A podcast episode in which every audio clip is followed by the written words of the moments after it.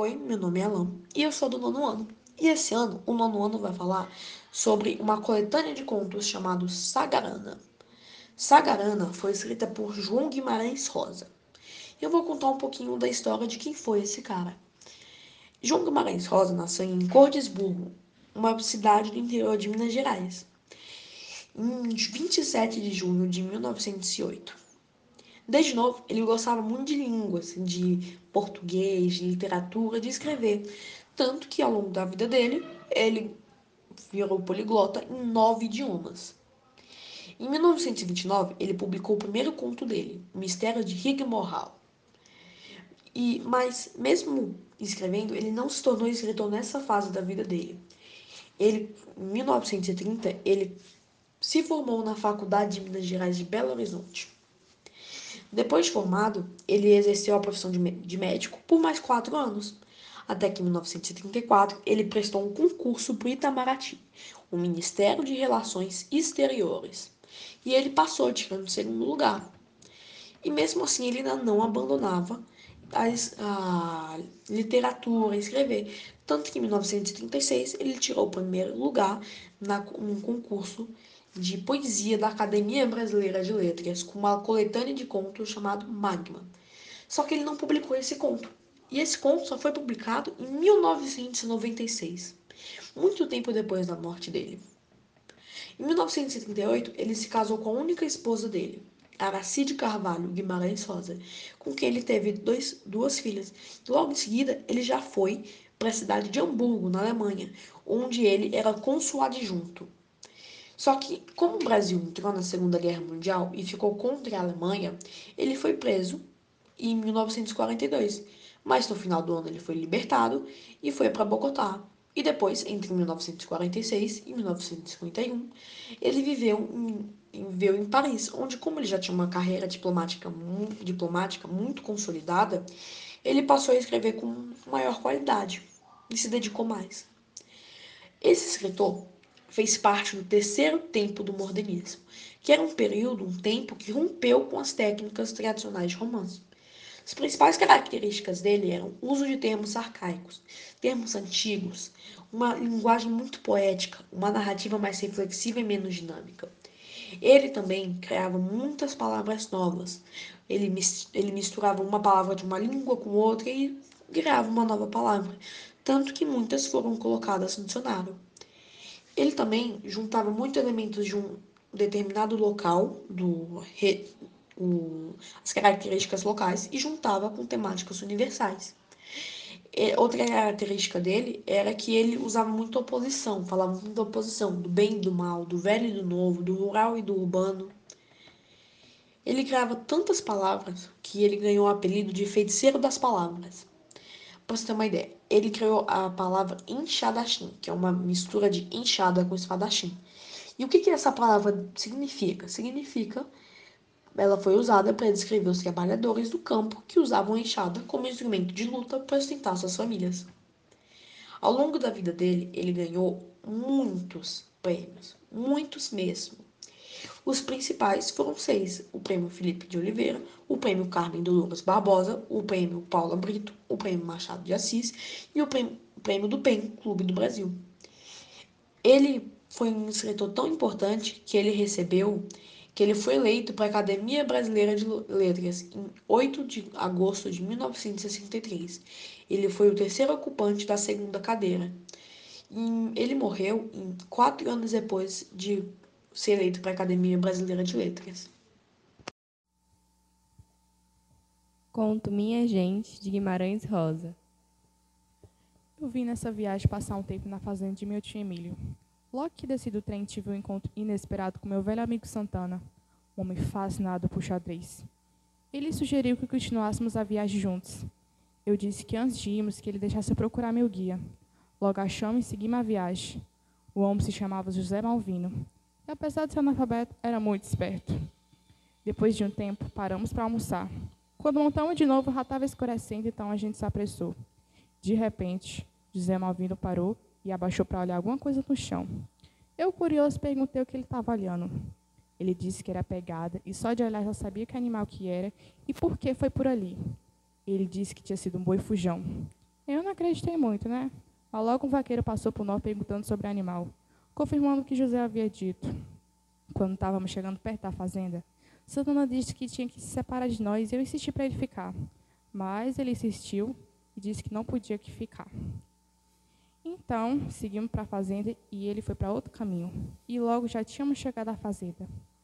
Eu já estava dois dias na fazenda de meu tio. Tudo parecia melhor e transformado, mas o que estava mais transformado, sem dúvida, era meu tio Emílio, que antes era desajeitado e mole para tudo, mas agora estava rejuvenescido de andar e olhar bem postos e bem sustentados. Eu descobri o porquê dessa mudança. Meu tio havia se envolvido na política. Meu tio tem duas filhas, Helena, a mais velha, ela não mora na fazenda, e Maria, irmã muito bonita. Tínhamos namorado uma vez, mas agora, mesmo sendo linda, Maria, irmã, estava solteira. E mesmo que ele tenha passado um ano e meio no internato, eu não via motivo para isso. Meu tio teve que sair e ficamos só eu e Maria Irma. Começamos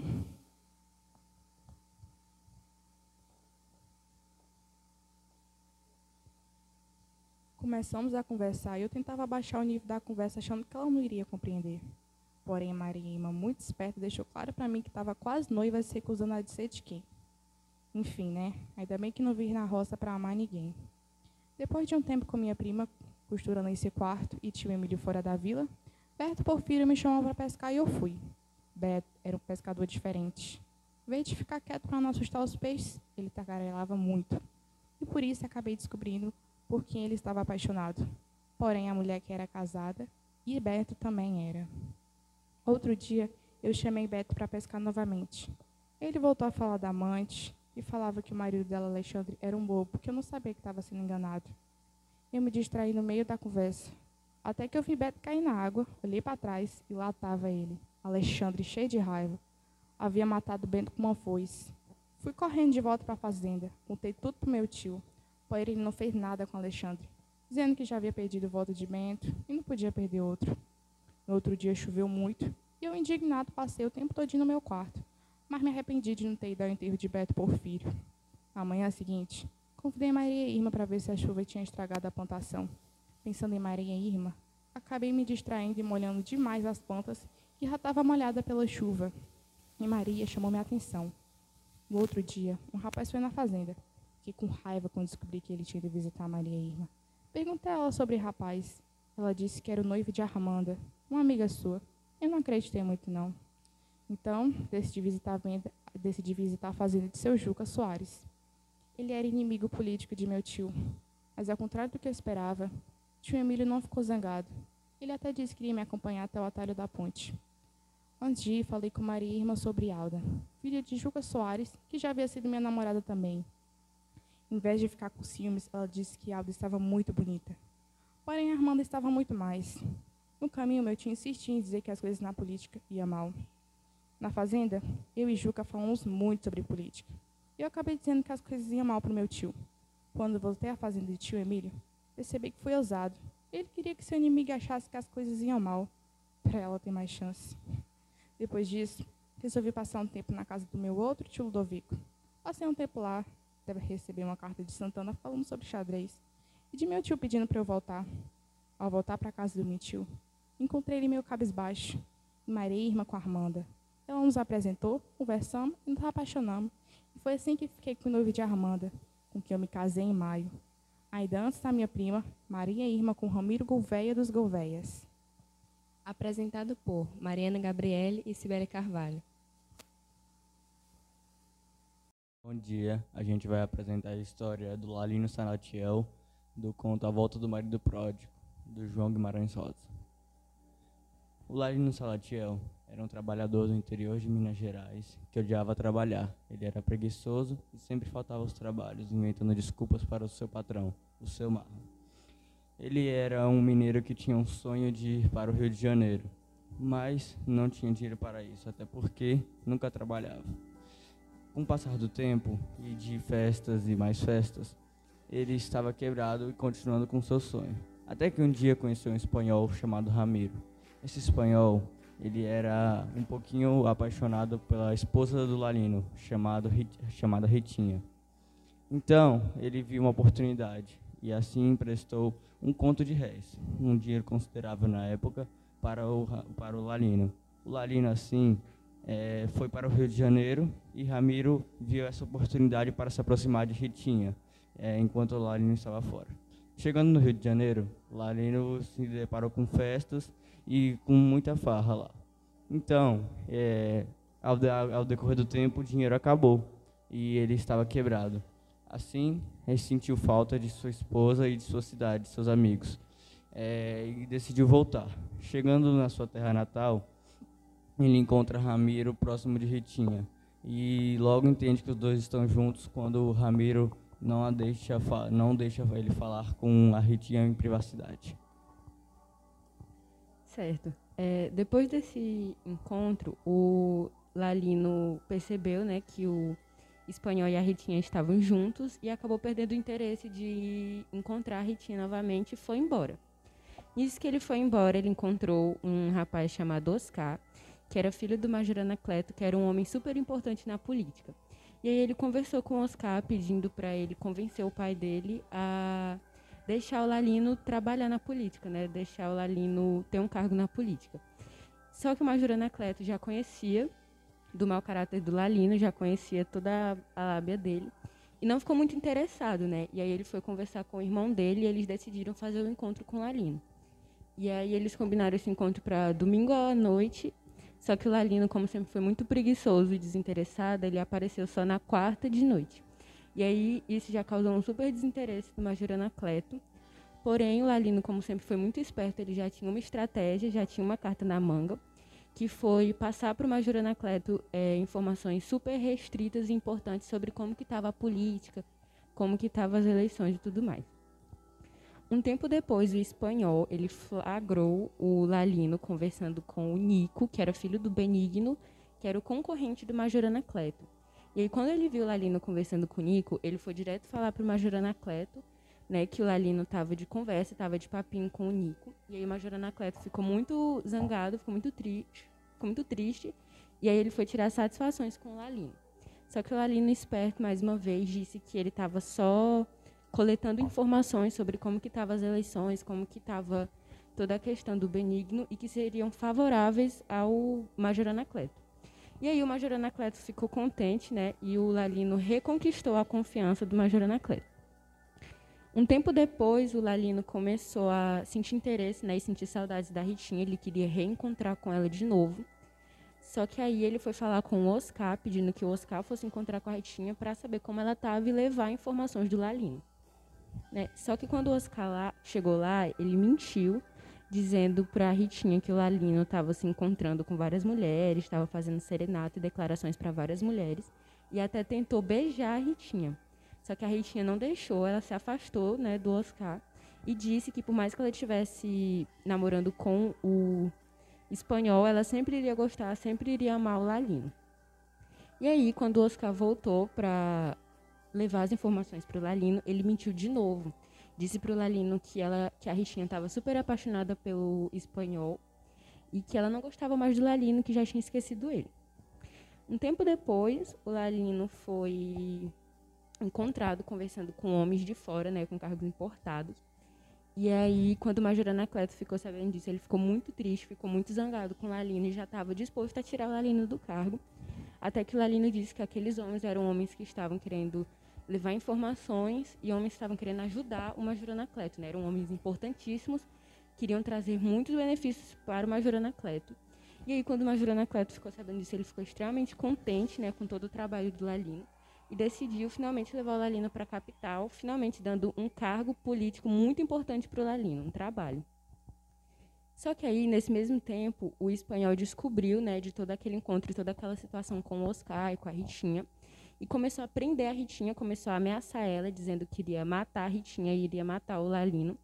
E aí a Ritinha foi pedir socorro para o Major Anacleto, né? Foi pedir ajuda e aí o Major Anacleto começou a, a, ajudar a Ritinha, começou a fornecer ajuda para ela. E nesse mesmo tempo a Ritinha e o Lalino voltaram a se encontrar, né? Voltaram a conversar e acabaram voltando o namoro e se casaram. E no final da história o Lalino acaba conseguindo ambas as coisas que ele queria, tanto um trabalho super bom, né, super importante na política, quanto reatar com a mulher que ele sempre amou, com a esposa dele, a Ritinha. De São Marcos. Isé, médico novo, recém-chegado no Calango Frito, embora supersticioso, não acredita em feitiçaria e vive caçoando de um curandeiro e feiticeiro local, o João Mangolô, cuja cafua vive repleta de clientes de suas rezas, despachos, mandingas e simpatias. Muitos outros no Calango Frito estavam envolvidos com todo tipo de bruxarias. Niatolentina, já muito rica e considerada por seus despachos, Dona Cesária, que atuava em calungas de cera, e até o menino Deolindinho obteve feitiço contra os coques do professor.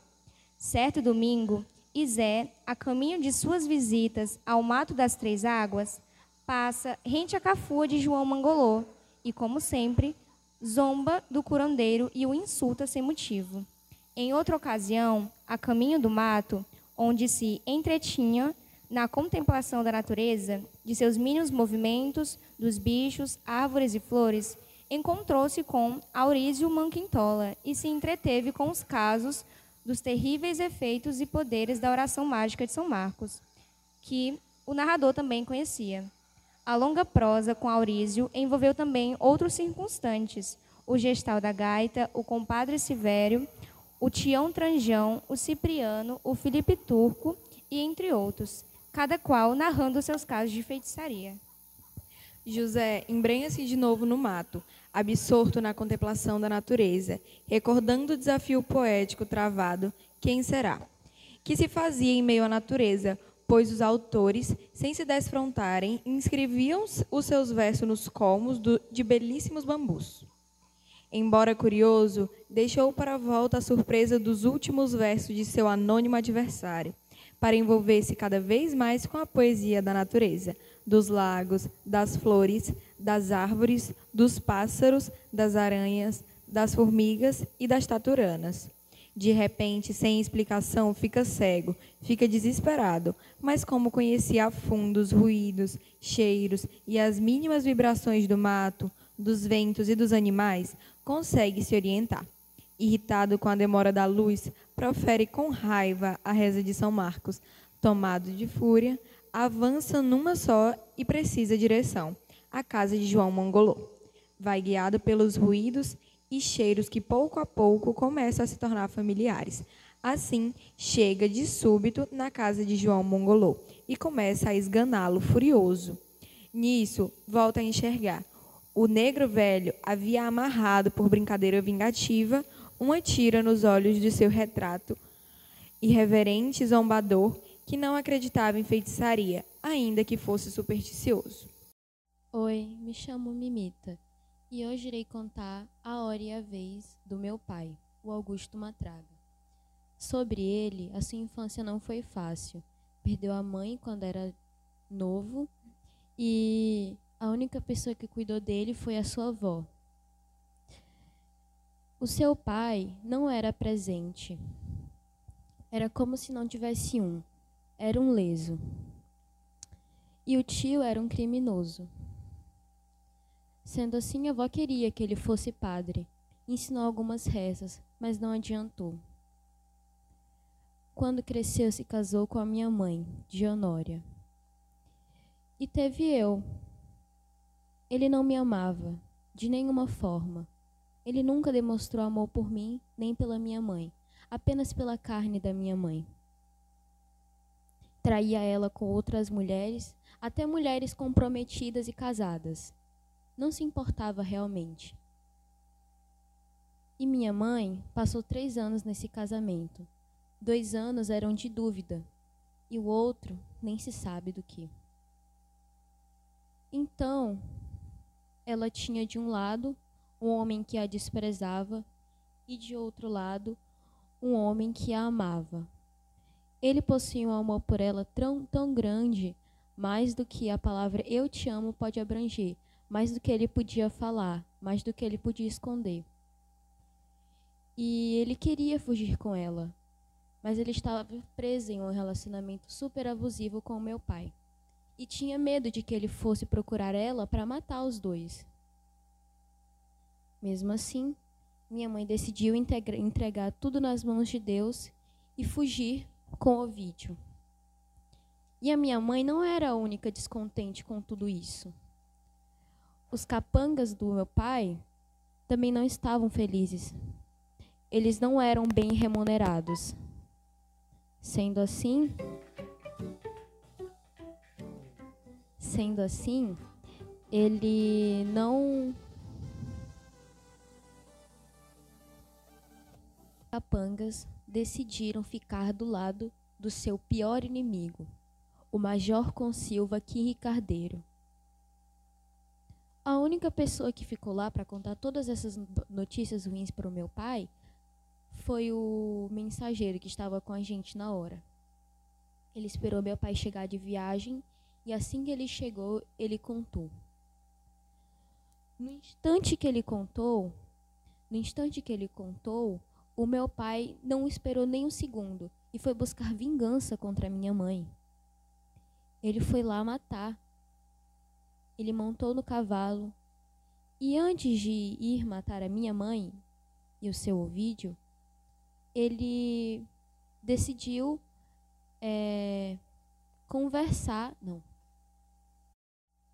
Então, ele decidiu tirar satisfação com os seus capangas. Porém, essa foi uma péssima ideia, pois ele foi sozinho e no caminho caiu em uma armadilha. Ele foi espancado. Bateram nele e colocaram uma marca de ferro nele. E quando foram queimar o corpo dele, ele juntou forças. Não sei como, mas ele conseguiu cair do lugar de onde ele estava e os capangas deram por vencido e acreditaram que ele já estava morto. Porém, um casal de preto velho estava lá e correram para ajudar ele. É, ajudaram ele, cuidaram dele e deram todos os cuidados. E o meu pai, a partir do momento que ele foi recuperando a consciência, ele lembrou de mim e da minha mãe mas não lembrou com raiva, tristeza. Ele apenas lembrou. Nesse instante, ele começou a ficar sem ar e a chorar e desabar. Ele tinha vergonha de tudo que ele fez, de todo o mal que ele fez para todos que fez o mal. E ele se arrependeu. Ele se arrependeu de tudo que fez. e tinha vergonha de que fez. Ele tinha vergonha e ele tinha medo de que Deus não perdoasse o que ele fez, por ter sido uma pessoa muito, muito mal. Porém, ele pediu que um padre viesse para ele se confessar e tentar ter uma vida nova, mudar de vida, ter outras esperanças e tentar, pelo menos, colocar em cima do tapete tudo que ele fez. Bom, chegou o dia e ele se confessou. O padre pediu para que ele mudasse de vida, porque aquela não era a vida que ele deveria ter, com toda aquela maldade. Pediu para ele ter uma vida honesta e de trabalho duro e ajuda ao próximo. E ele ajudou ao próximo e teve uma vida muito dura é, trabalhando no campo. O tempo se passou e ele começou a sentir menos peso no trabalho que ele fazia. Ele não tinha mais tanto cansaço e ele começou a olhar para as coisas pequenas da vida. A natureza, os pássaros, as pessoas. Até que um dia chegou um viajante. E esse viajante, ele era como se fosse meu pai do passado. Ele andava com alguns homens, eu não sei o que ele era, algum tipo de justiceiro. Você me entende? Enfim. É, assim que meu pai viu, ele decidiu que iria hospedá-los. Perguntou para eles se eles queriam passar a noite em sua casa. Assim que aceitaram, meu pai pediu comida para cada pessoa daquele lugar e fez um banquete para eles. Então, assim que o banquete acabou, é, o meu pai ouviu cada história de guerra que cada um daqueles homens dele tinha para contar. E quando acabou, foram dormir. No outro dia, eles tiveram que partir. E o tal viajante perguntou para o meu pai se ele queria ir com ele, porque ele tinha entendido que aquela não era uma vida que ele levava, ele estava levando por muito tempo. E ele sabia que ele já foi alguém do tipo dele antes, antes disso. É... E eles foram. O meu pai recusou e eles foram. Então, é, ficou por isso mesmo. Meu pai continuou, passou os dias e continuou com a mesma vida que ele tinha, ajudando o próximo e cuidando de sua terra. Até que um dia ele decidiu ir partir, sem rumo. É, tanto que a preta velha que estava com ele pediu para que ele levasse um jumento, pois era uma referência bíblica. E ele partiu com o jumento. E foi andando e andando e andando. Até que chegou em um vilarejo. E esse vilarejo, lá estava o tal viajante. Porém, tinha um homem implorando para que ele não matasse as pessoas que haviam na família dele porque havia um traidor. Uma pessoa traiu esse homem. Ele não queria que a família dele pagasse por isso. O meu pai chegou lá e pediu para que ele os livrasse disso, para que não desse esse sofrimento àquele homem que estava implorando de joelhos. Ele então disse que escolheria apenas um filho dele, para ele trazer um dos filhos dele. Mesmo assim, meu pai não aceitou. Bom, eu só sei que foi muito tiroteio e acabou que o meu pai ficou num duelo com o tal viajante, pois ele não iria admitir que isso ocorresse. E se fosse para ele dar a vida dele, por isso, ele iria dar. Meu pai mudou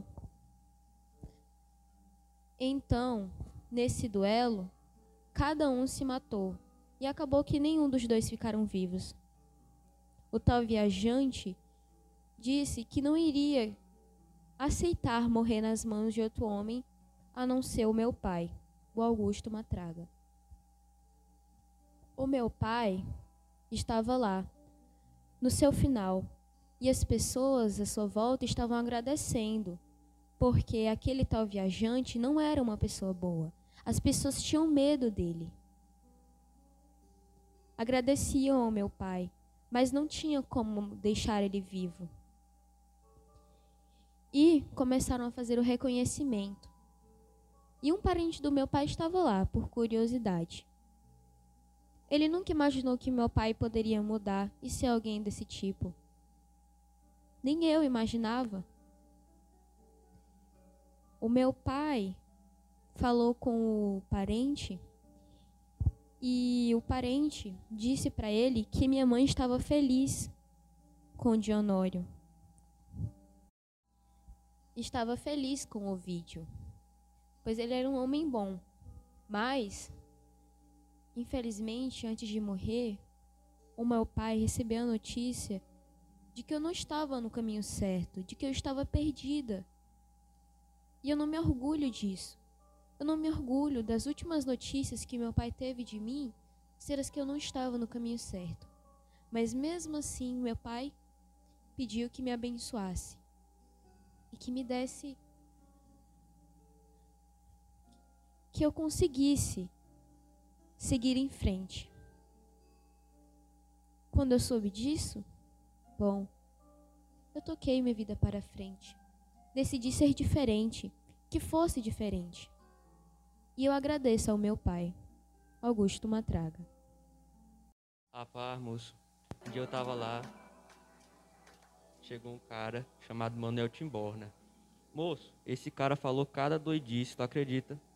Acredito não, compadre. Me conte mais. Rapaz, moço, uma das coisas que ele falou foi que um dia ele tava embaixo de uma árvore e de repente chegou uma irara falando que os animais pensam e falam. É mesmo, moço? Moço, esse cara tá doido mesmo, senhor. Ele ainda acreditou nisso e foi falar pra mim que os animais pensam e falam.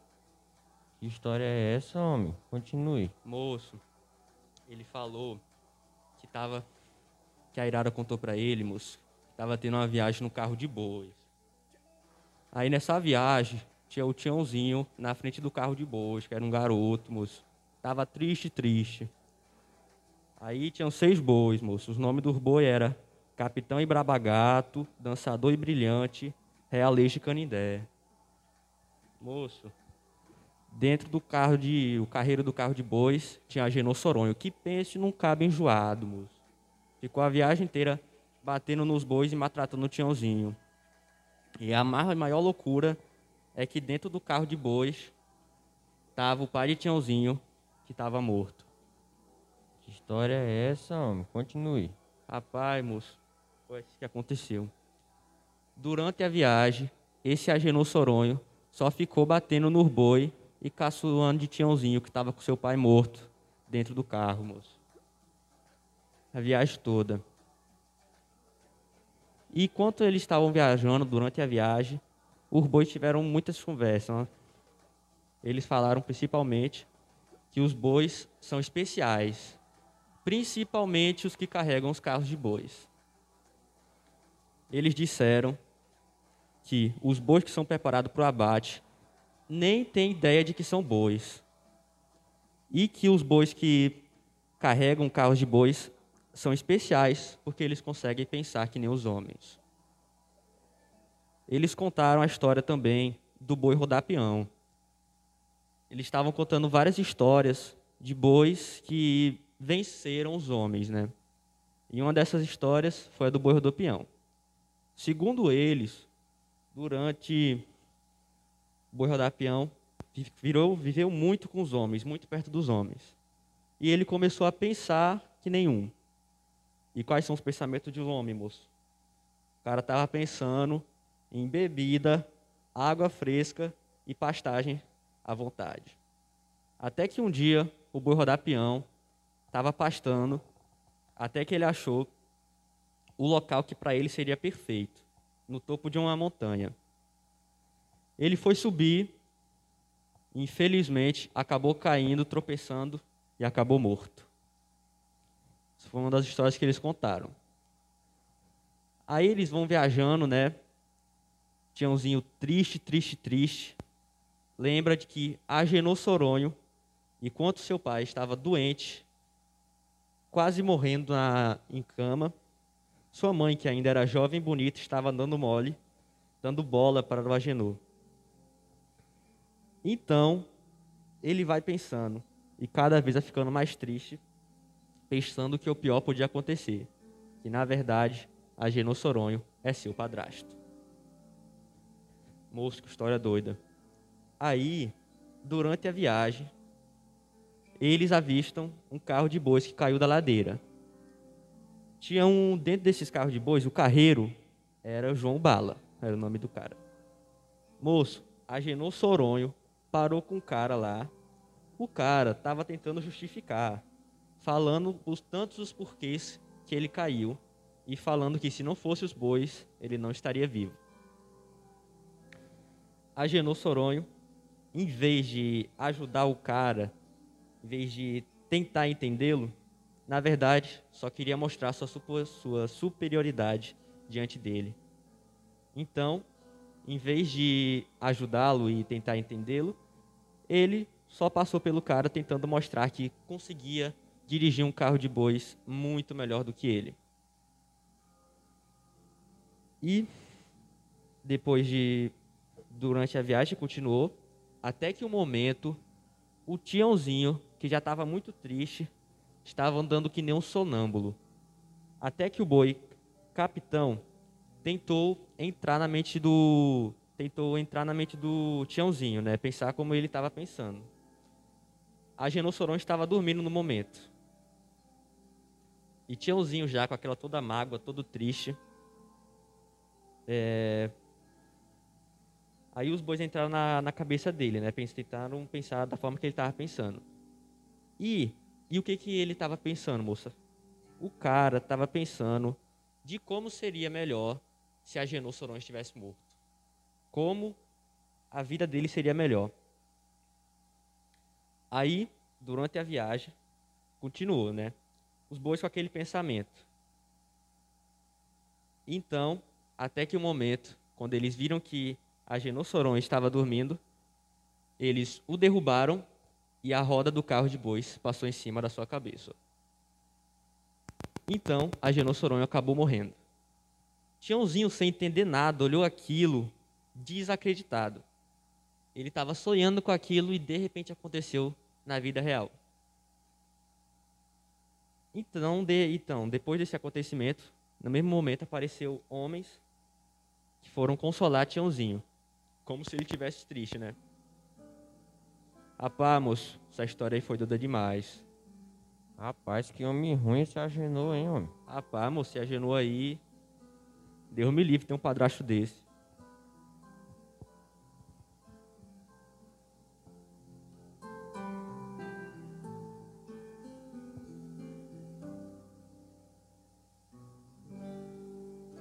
Pera de Arraial, ali na beira do rio Pará. Deixaram largado um povoado inteiro e a rua sozinha e comprida, que agora nem era mais uma estrada, de tanto que o mato já entupiu. Ao redor, bons pastos, boa gente, boa terra para o arroz. E o lugar já esteve nos mapas, bem antes da malária chegar. Ela veio de longe, até que um dia entrou na boca aberta do Pará, e cada ano avançava mais, fazendo medo no povo, porque era a sensação da brava, da tremedeira que não desmontava, matando muita gente. Diziam: talvez aqui ela não chegue, mas chegou, e foi um ano de tristezas. Diziam: talvez que para o ano ela não volte. Vá-se embora. E ela finalmente se foi? Não, ficou. Quem foi-se embora foram os moradores. Ora, e para onde? Uns para o cemitério, e uns por aí afora, nesse mundão de meu Deus. As terras não valiam mais nada. E aqui perto do Val da Sarapalha tem uma fazenda. Como era ela? Era bonita? Bem, na verdade não. Era desgrinada e desmartelada. Tinha uma cerca de pedra seca do tempo dos escravos. Era muito velha. Nossa, mas quem morava nesse lugar tão velho? Uma velha que capinava e preparava feijão, o cachorrinho Giló, primo Ribeiro e primo Argemiro, que num momento, sentados juntinhos num casco de coxo emborcado, cabisbaixos, se esquentavam ao sol. Era uma manhãzinha fria, mas não estavam tremendo. Frio, frio mesmo vai ser daqui a pouco. E aí, primo, aí vem ela, danada. Olha aí o friozinho nas costas. Quem é ela de que eles estão falando? Ela era a malária que tem os primos e os condenava. Primo Ribeiro parecia um defunto. A Germírio perguntou a ele: Escuta, primo Ribeiro, se lembra de quando o doutor deu a despedida para o povo do povoado? Foi de manhã cedo, assim como agora. O pessoal estava todo sentado nas portas das casas, batendo queixo. Ele ajuntou a gente, estava muito triste, e falou: Não adianta tomar remédio, porque o mosquito torna a picar. Todos têm de se mudar daqui, mas andem depressa, pelo amor de Deus. Foi no tempo da eleição do seu Major Vilhena, tiroteio com três mortes. Foi seis meses antes dela ir embora. Ela? Sim, ela. Desde que ela se foi, não falaram mais no seu nome. Nenhuma vez era como se não tivesse existido. De branco a branco a mais. Primo Argimiro se perturbou e agora estava vermelho. Primo Ribeiro diz que sonhou com ela linda, como no dia do casamento, e re... se ela tivesse, estivesse aqui, até a febre sumia. Também, não sei. Hoje cansei de sofrer calado. Vem um dia em que a gente fica frouxo e arreia. Também eu não estou falando, é com você. É para mim que nenhum irmão, sem duvidar, nenhum filho era tão capaz de ser tão companheiro, tão meu amigo nesses anos todos. E não quis me deixar sozinho, mesmo tendo, como tem, aquelas suas terras tão boas, lá no rio de peixe. Não precisava ter ficado. O sofrimento era só meu. Primo Argemiro responde que também sofreu muito. Era casada com o primo Ribeiro? Quem é ela, afinal? O que aconteceu? Sim, ela era a esposa do primo Ribeiro, que o deixou e fugiu com outro. Primo Argemiro nunca abandonou o primo Ribeiro, e ele era muito grato. Primo Ribeiro prossegue. Só três anos de casados. Lembra, primo Argemiro, você veio morar comigo dois meses depois para plantar a meia arroz e eu não tenho raiva dela, não tenho. Ainda ficava mais triste se soubesse que ela andava penando por aí à toa. Por que o primo Ribeiro não deixou a Jamiro ir atrás do homem e trazê-la de volta para casa? Pois na hora, quando a Maria Preta deu o recado a Ribeiro, dela se despedindo, mandando dizer que ia acompanhar a outro porque gostava do homem e não mais de Ribeiro, ele teve vergonha dos outros. Todo mundo já sabia. E se ele o seguisse, teria a obrigação de matá-la também. E sabia que a coragem para isso havia de faltar. Novamente, o frio. Eles se enrolavam no cobertor. Os dentes se gol golpeavam e desencontrados dançavam-lhe todo. Pode. Dançar-lhe todos os músculos do corpo. Primo Admiro se agarrou com as mãos nos joelhos. Os maxilares estrondam só paravam de bater quando eles faz vômitos. E esta cor de cera de reino quando pegava a derreter. Primo Ribeiro se deixa cair no lejado, todo encolhido e sacudido de tremor. Primo Argemiro fica bem quieto. Não adianta fazer nada.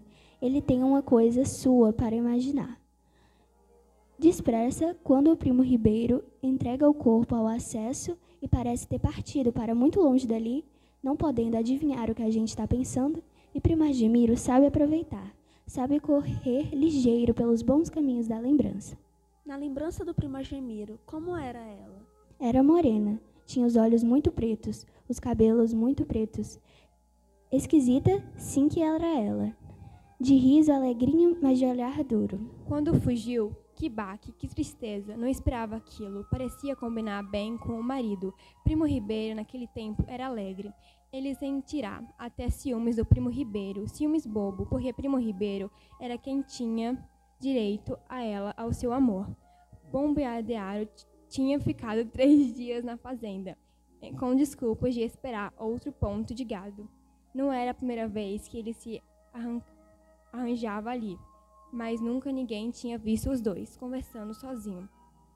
Ele, primo Argemiro, não tinha feito nenhuma má ideia.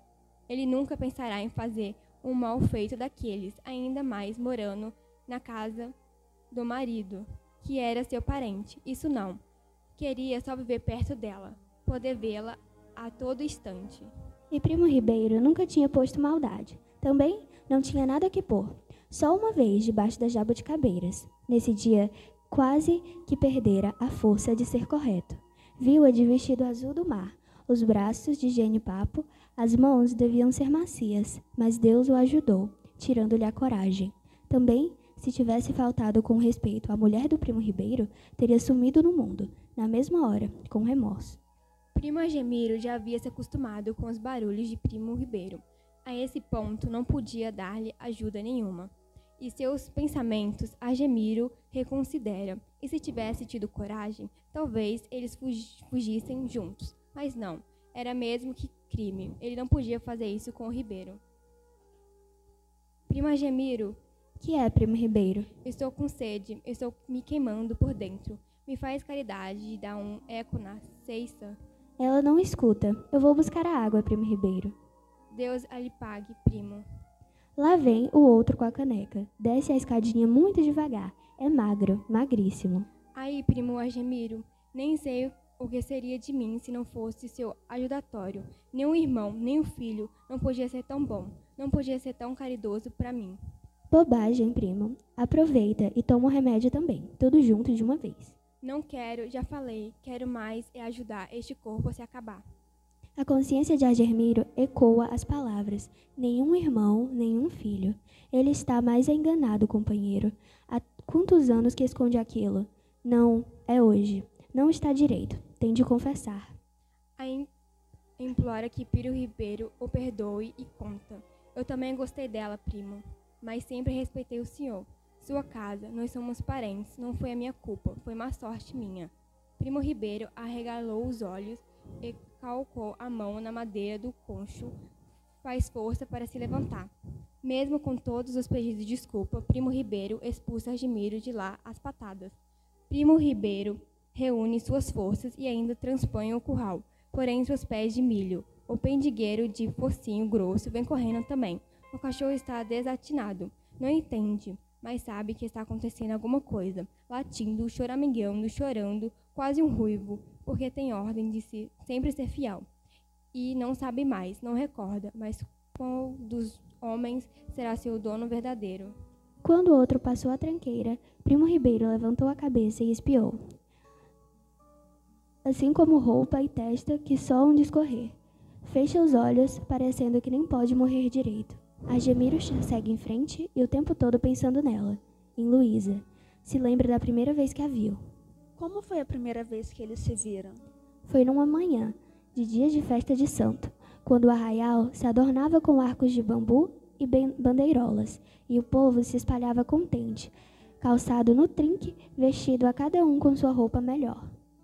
Estremeceram, amarelas, as flores aroiras, a erva de um anum crispas, as folhas, longas como folhas de mangueira, trepidam sacudindo as suas estrelinhas alaranjadas. Os ramos de valsorinha, trinta amora de folhas peludas, como o corcelete de um caçununga brilhando em verde azul.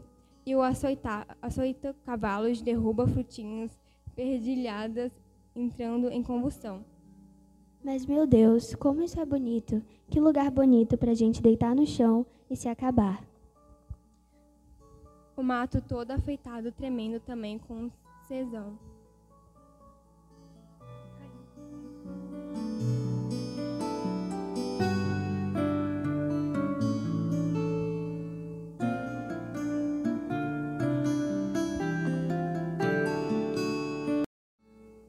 Opa, seu doutor, como é que tá?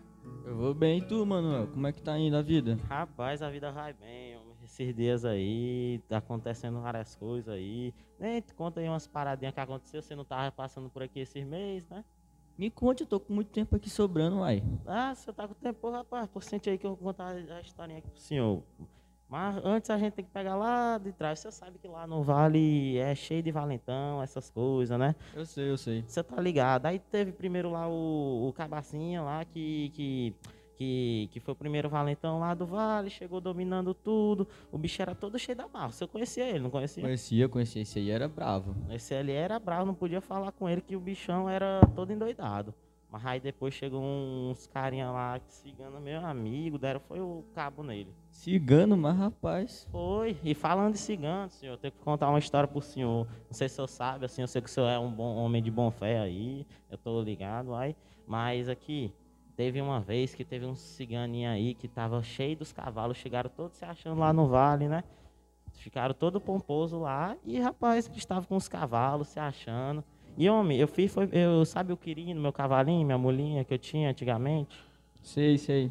Pô, rapaz, eu peguei foi minha mulinha, daí esperei eles dormir e peguei tudo foi deles. Ah, Rapaz, rapaz. Fez isso mesmo? Uai. Fiz, homem. Pô, pô, foi, foi a coisa mais fácil da minha vida. Depois eles ficaram perdidos lá na cidade, cobrando todo mundo. E no final saíram correndo no rabo entre as pernas. Eu fiz. Aí depois desse cigano aí, teve outros então que entraram no vale lá, mas é besteira. Se eu conhecia o Targino, não conhecia? Não, quem é esse? Se eu não conhecia o Targino, aquele homem rei ruim que, que chegou no vale lá. E se eu contar pro senhor, você não acredita, meu doutor. Rapaz, me conte. O, a- o Targino chegou lá, cheio da marra, falando que era o novo valentão do vale. E ele chegou em mim e falou: Eu vou ficar com a mulher, eu vou casar com a mulher mais bonita daqui. E sabe que ele pegou, seu doutor? Não acredito. Foi minha mulher, doutor. Ele Ah, pegou. Rapaz. Ele pegou na mão dele, seu doutor. Falou assim: agora tu é minha. Aí ela olhou pra mim e ficou falando: Manuel, Manuel, me ajuda. Só que aí, eu sou esperto, né, seu doutor? Você me conhece. Conheço. Aí eu deixei ele primeiro levar ela, nem falei nada, fiquei de cabeça arribaiada. E aí eu deixei, né? Foi indo. E aí depois, o senhor conhece o. Como é que é? O Tarcisinho, o pajé, aquele Conheço, feiticeiro? conheço, gente boa. Hum, gente boa demais, aquele homem. Cheguei lá, Eu fui lá falar com ele, Ei, seu pajé, por favor, me ajude. Tem um carinha lá que é ruim, ruim, que só perde no vale. O Targinho, o Targino, não aguento mais, roubou minha mulher. Eu faço de tudo para conseguir ela, porque ela é minha vida de novo.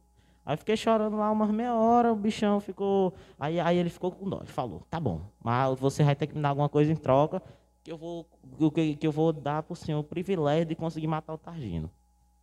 Meu Deus. Foi, seu doutor.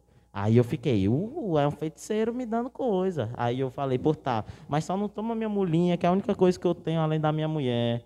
É minha, é minha mulher do coração. Ele falou, não sei não. Aí ele deixou. Aí ele fez lá as coisas dele lá de feiticeiro, que eu não vou nem falar pro senhor, doutor, que é.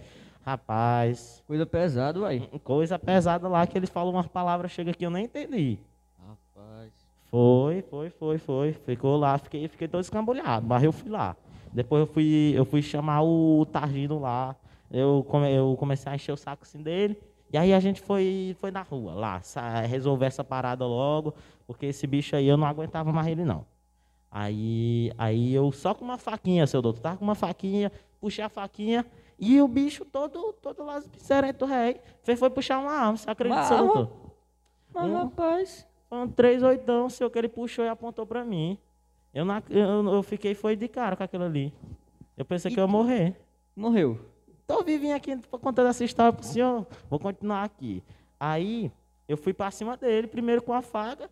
O bicho, o bicho ele deu foi o tiro errado. Eu falei, meu Deus do céu, é, é o feiticeiro. Aí eu fui pra cima dele, deu uma facadinha assim no bucho dele, o bicho cambaleou pra trás, caiu, trope.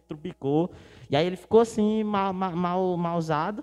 E aí, e aí, aí, aí, aí ele conseguiu dar um tiro. Sabe aquele tiro de raspão? O senhor é doutor, o senhor já Sim, deve ter visto. Sei, sei. Não acredito nessa história não, uai. Foi, passou um tiro de raspão aqui na minha perna, que eu chega, chega, chegou um calafrio, mas o tiro de raspão foi bom, porque eu caí no chão, subiu a poeira e ele não viu mais onde é que tava. Aí eu cheguei, foi, dei uma voltinha nele e, pô, acabei com a vida daquele homem. Não acredito nessa história não. Foi, com uma faquinha só, você acredita, seu doutor? Eu fico um tempo sem vir aqui essa história que tu me conta, rapaz. Pois é, seu doutor. E aí, depois desse tempo aí, eu virei o novo valentão do Vale, né? Agora sou, sou novo valentão lá do Vale, só que todo mundo me adora, senhor. Eu não sou ruim não com todo mundo, todo mundo é bom lá, ajudo lá o todo mundo. E eu tô casado com a Dardô agora, senhor. O senhor não Que apareceu bom, por aqui. felicidades, mano. Amém, amém, amém. O senhor não apareceu por aqui para eu chamar o senhor pro casamento? Mas qualquer dia desse, pode vir aqui no Vale de novo, vem aqui em casa que a gente faz uma comemoraçãozinha aqui pro senhor. Eu vou, vou, vou vir sim, uai. Pô, então o senhor, o senhor tá indo trabalhar agora? Tô indo trabalhar pra atender um, uma pessoa. Ah, pô, então pode ir, chá, que, que, que qualquer dia desse passa aqui em casa, que nós conversa, nós conta mais das coisas aí. Brigadão Vou aí, passar doutor. assim, uai. Ô, Saudade, uai. Saudade demais do senhor, você é gente boa demais, doutor. Pô, brigadão aí, vai. Continue aí na sua viagem, viu? Que eu vou, que eu agora eu vou voltar pra casa resolver umas coisinhas lá, viu? Brigadão, seu doutor. Tchau. Tchau.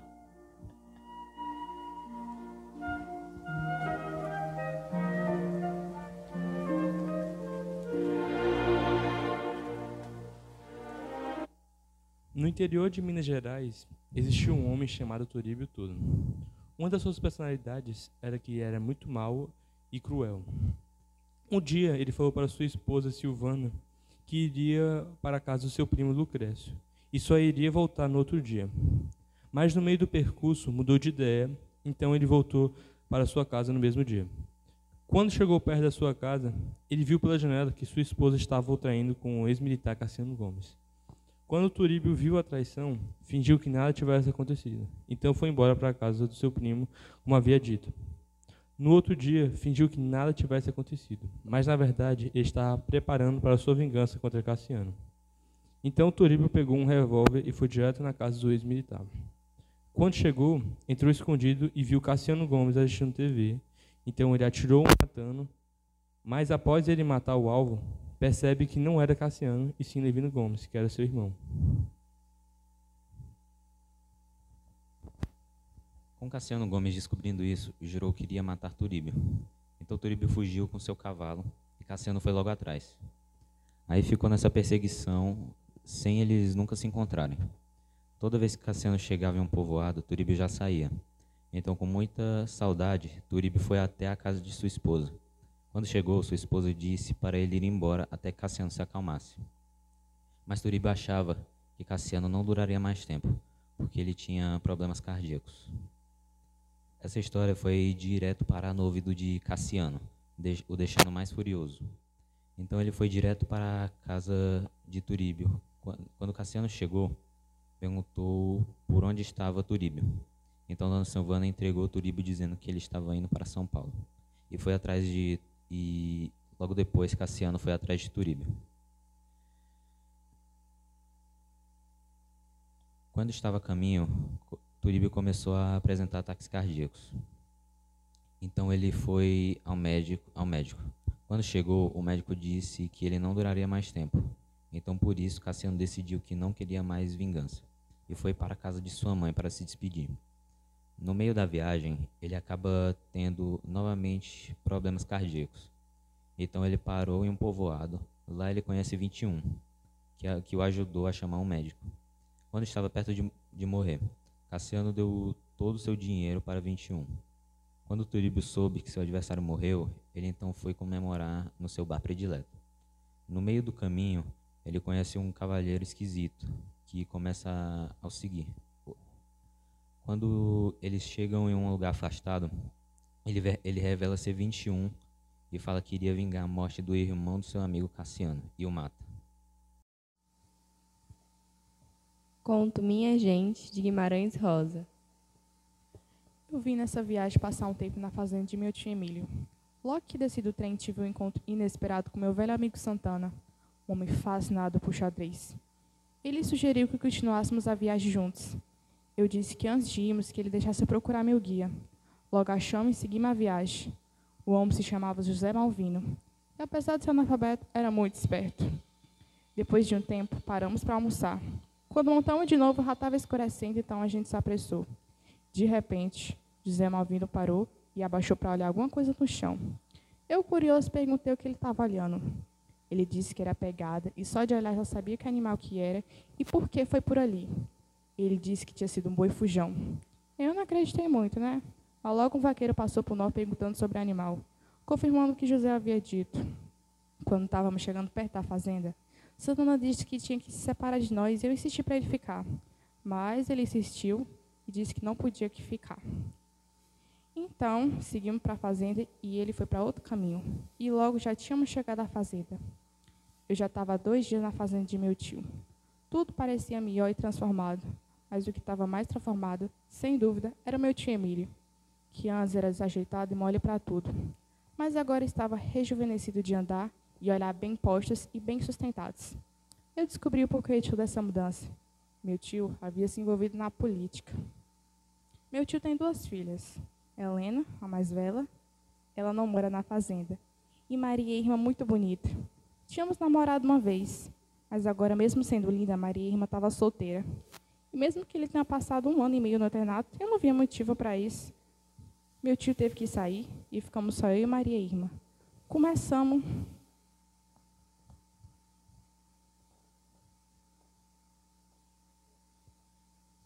Começamos a conversar e eu tentava baixar o nível da conversa achando que ela não iria compreender. Porém, Maria, muito esperta, deixou claro para mim que estava quase noiva se recusando a dizer de quem. Enfim, né? Ainda bem que não vir na roça para amar ninguém. Depois de um tempo com minha prima, costurando esse quarto, e tio Emílio fora da vila, Beto Porfírio me chamou para pescar e eu fui. Beto era um pescador diferente. Vez de ficar quieto para não assustar os peixes, ele tagarelava muito. E por isso acabei descobrindo por quem ele estava apaixonado. Porém, a mulher que era casada e Beto também era. Outro dia, eu chamei Beto para pescar novamente. Ele voltou a falar da amante e falava que o marido dela, Alexandre, era um bobo, porque eu não sabia que estava sendo enganado. Eu me distraí no meio da conversa, até que eu vi Beto cair na água, olhei para trás e lá estava ele, Alexandre, cheio de raiva. Havia matado Bento com uma foice. Fui correndo de volta para a fazenda, contei tudo para meu tio. Porém, ele não fez nada com Alexandre, dizendo que já havia perdido o voto de Bento e não podia perder outro. No outro dia choveu muito e eu, indignado, passei o tempo todo no meu quarto, mas me arrependi de não ter ido ao enterro de Beto Porfírio. Na manhã seguinte, convidei Maria e Irma para ver se a chuva tinha estragado a plantação.